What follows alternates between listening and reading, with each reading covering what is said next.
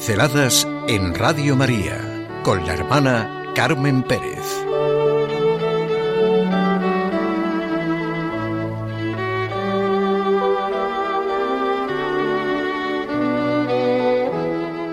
Dos amigos toman una iniciativa. Dos amigos toman una iniciativa se ha quedado en mi corazón algo de, lo que nos dijo don Ricardo Blázquez en la clausura del 16 Congreso Católicos y Vida Pública. La familia siempre, desafíos y esperanzas. Teniendo como horizonte todo el Congreso, estábamos muy abiertos a sentir la belleza de la familia cristiana, de la pequeña iglesia doméstica, de la gran familia de la iglesia y la necesidad de nuestro corazón de sentirnos amados, elegidos, esperados.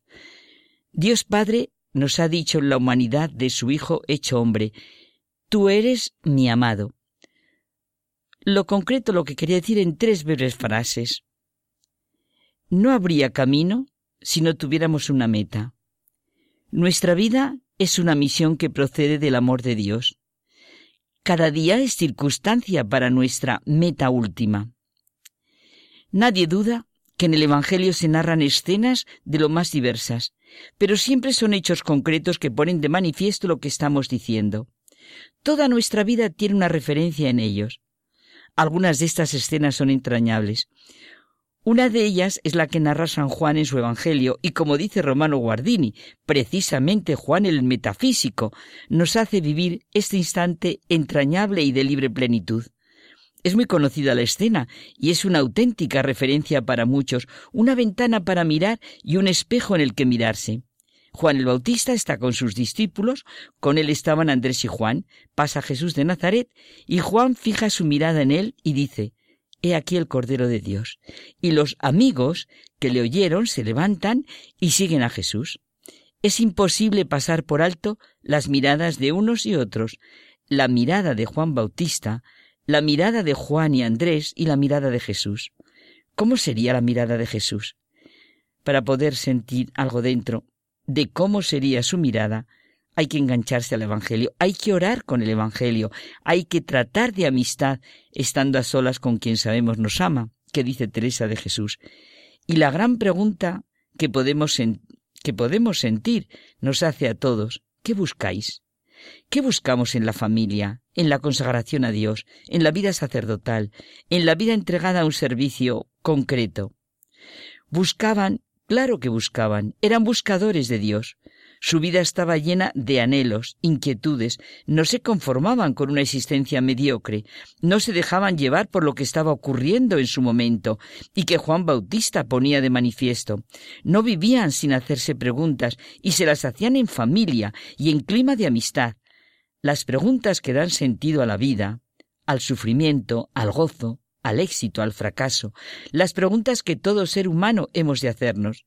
De hecho, se habían acercado a Juan Bautista en el Jordán, el hombre que tenía fama de veraz, austero, valiente y del que conmovía su profundo y radical sentido religioso que configuraba su vida.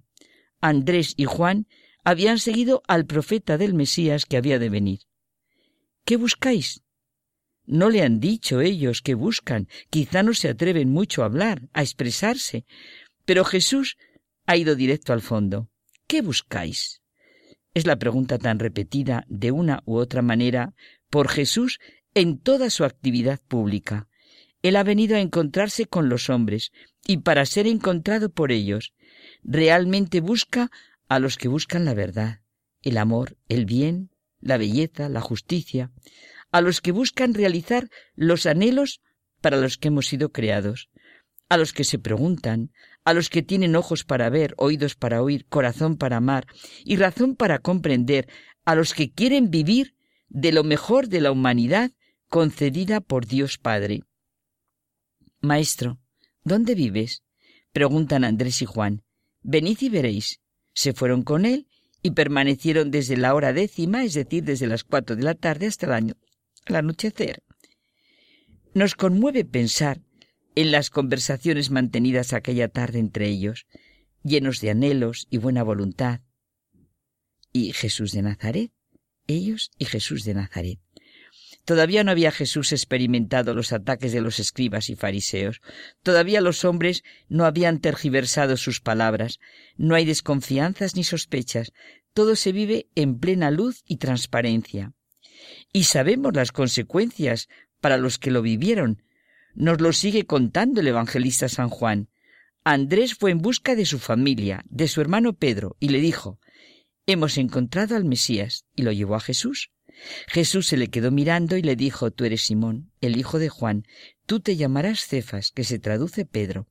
Y así sigue la historia del cristianismo, a base de miradas y encuentros que cambian la vida de las personas y de las familias y le dan un nuevo horizonte. Al principio no le seguían constantemente como lo harían después, pero le escuchaban siempre que podían y luego, conmovidos, regresaban a su trabajo con su familia y amigos contando lo que les estaba sucediendo. Al año siguiente el Señor eligió a los doce apóstoles. El nombre de Andrés figura entre los cuatro primeros en las listas del Evangelio. Según algunos datos, San Andrés fue crucificado en Acaya en una cruz en forma de X. Su nombre figura en el canon de la Eucaristía junto con los de otros apóstoles. El Papa San Gregorio Magno profesaba una gran devoción a San Andrés. ¿De qué manera tan sencilla empieza la vida de Andrés? Dos amigos que toman una iniciativa que les pone en su camino, en su verdad y en lo que ya es y será para siempre su vida, su vida eterna. Andrés vio vivir al Señor con sus propios ojos, le oyó hablar y asistió a todo cuanto ocurrió desde el primer instante de la vida pública de Jesús de Nazaret hasta su ascensión y venida del Espíritu Santo. Se le dio a conocer los misterios del reino de Dios, como dice el evangelista San Lucas. Dos amigos toman una iniciativa.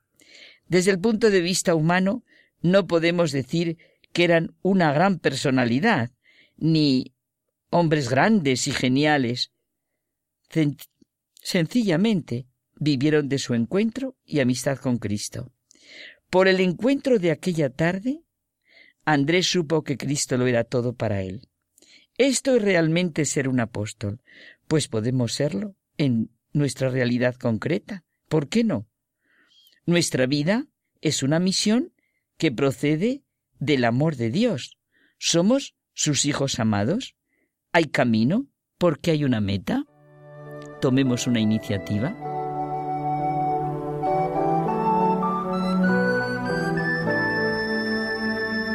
Pinceladas en Radio María con la hermana Carmen Pérez.